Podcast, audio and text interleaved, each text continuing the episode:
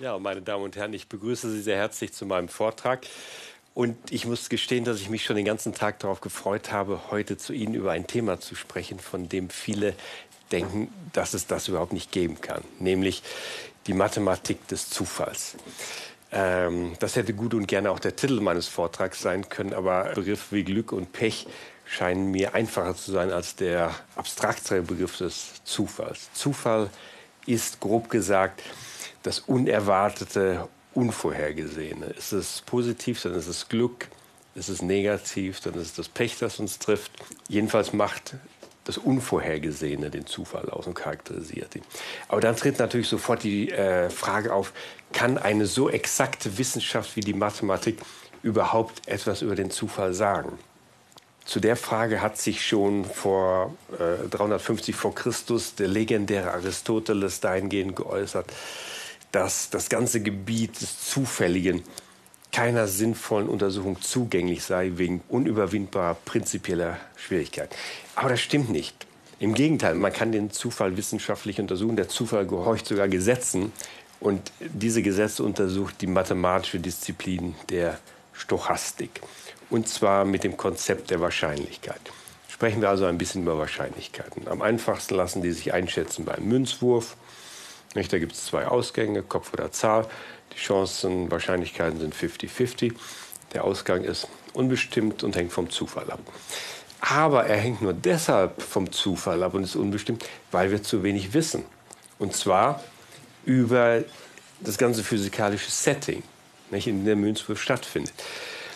Ein Computer allerdings, der mit allen physikalischen Informationen variabel ausgerüstet ist, kann mit den physikalischen Bewegungsgesetzen den Ausgang des Münzwurfes exakt vorausberechnen.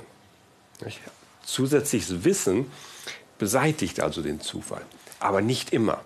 Zum Beispiel dann nicht, wenn ich mich auf die Ebene der, der winzigen Elementarteilchen begebe. Nicht? Dafür ist die Quantentheorie zuständig und die verkündet, dass die Welt des winzig Kleinen fundamental zufallsbestimmt ist.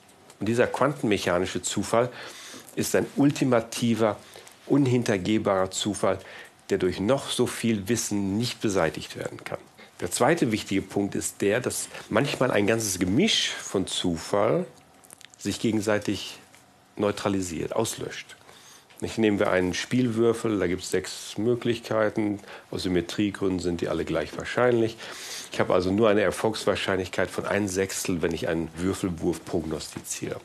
Aber wenn ich den Würfel tausendmal werfe, tausendfachen Zufall habe, dann kann ich so gut wie sicher sein, dass der Mittelwert aller geworfenen Augenzahlen bis auf eine Stelle nach dem Komma gleich 3,5 ist. Das ist eines der Gesetze des Zufalls, das Gesetz der großen Zahlen. Es hat sehr viel mit Schwarmintelligenz zu tun.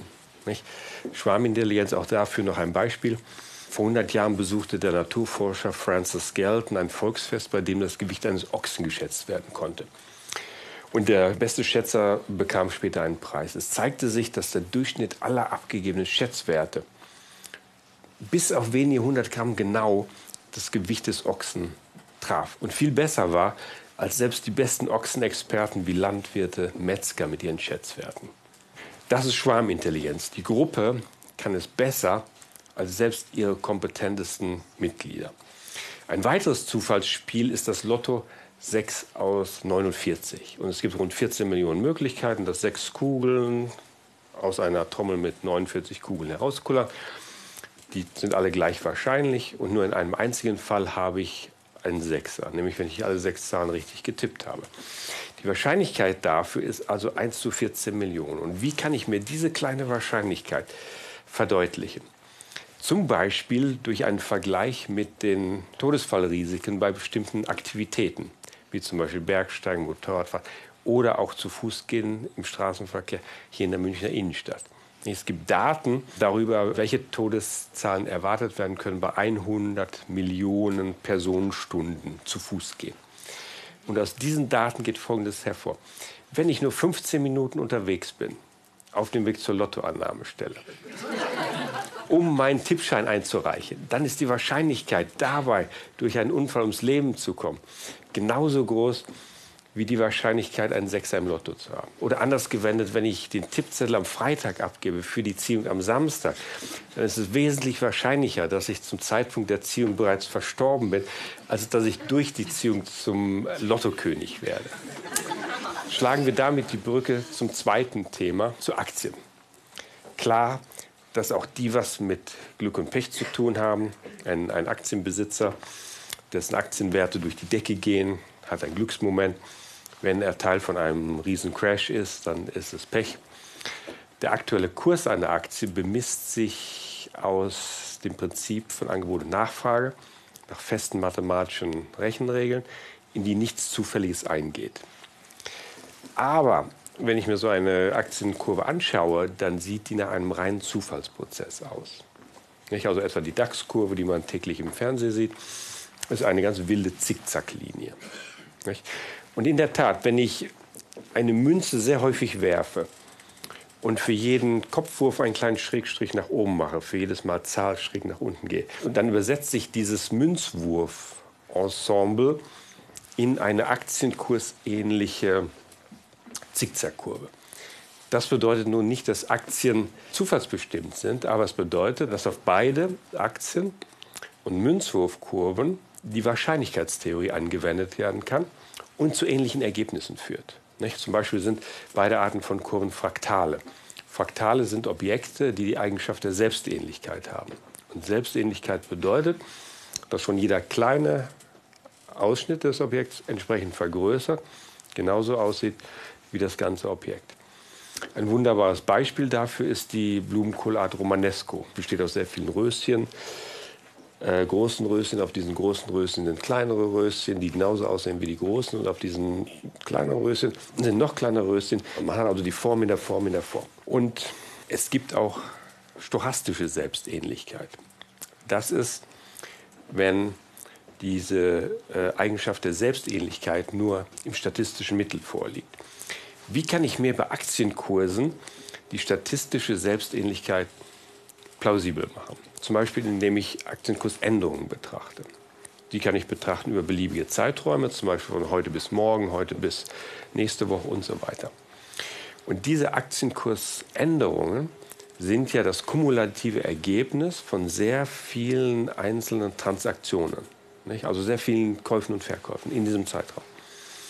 Und da sich unterschiedliche Zeitintervalle nur durch die erwartbare Anzahl dieser Transaktionen unterscheiden, ist es plausibel, dass Aktienkursänderungen über beliebige Zeitpunkte dieselbe mathematische Grundstruktur haben mit leicht unterschiedlicher Ausprägung.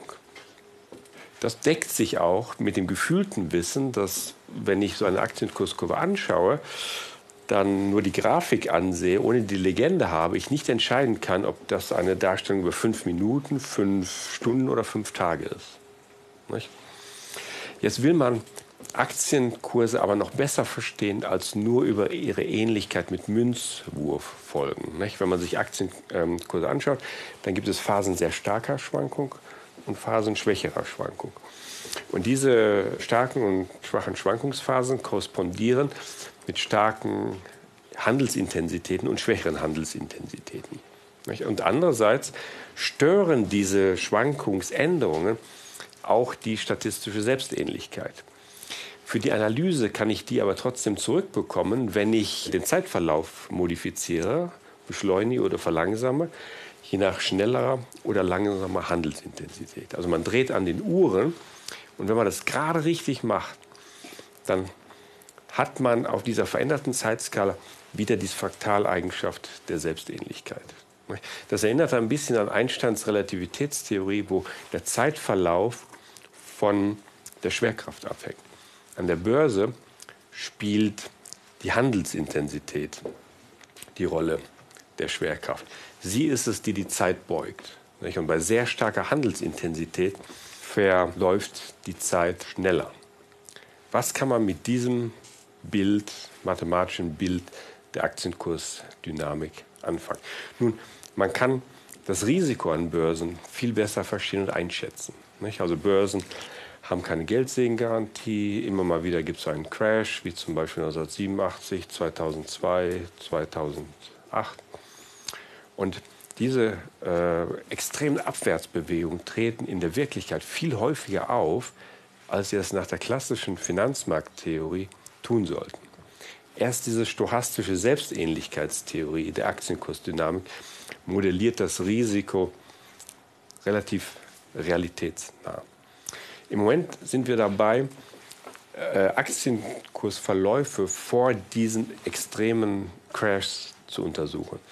Und interessanterweise zeigt sich, dass diese Aktienkursverläufe vor einem Crash, unmittelbar vor einem Crash und die Gehirnströme unmittelbar vor einem Schlaganfall und die seismischen Aktivitätskurven unmittelbar vor einem Erdbeben rein statistisch betrachtet ganz ähnliche Eigenschaften haben. Mit anderen Worten, ein Börsencrash, ein Schlaganfall und ein Erdbeben sind rein datentechnisch betrachtet ganz ähnliche Ereignisse. Und aus dieser Analogie zusammen mit sehr, sehr viel Wahrscheinlichkeitstheorie versuchen wir Börsencrashs besser zu verstehen. Damit sind wir fast am Ende angekommen, wir können also zur Frage des, äh, des Titels zurückgehen. Für Glück und Pech und Zufall gibt es ein mathematisches Modell. Man kann innerhalb dieses mathematischen Modells mit Wahrscheinlichkeiten von Zufallsereignissen rechnen. Das bedeutet nicht, dass man durch Rechnung den Zufall ausschließen kann, also sozusagen wegrechnen kann. Aber es bedeutet, dass man die Eigenschaften, Muster, Gesetzmäßigkeiten und Gesetze, denen der Zufall gehorcht, nachspüren kann und sie interpretieren und besser verstehen kann. Man kann innerhalb dieses Modells auch äh, Prognosen abgeben. Das sind Wahrscheinlichkeitsprognosen. Und das stochastische Modell hat sich insofern bewährt, als die Prognosen, die es liefert, in einem statistischen Mittel sehr gut mit dem übereinstimmen, was die Wirklichkeit dann später auch liefert. Dabei ist es für das mathematische Modell völlig unerheblich, was der Zufall in einem philosophischen Sinn eigentlich ist und ob der Zufall im strengen Sinn überhaupt existiert. Ich danke Ihnen für Ihre Aufmerksamkeit.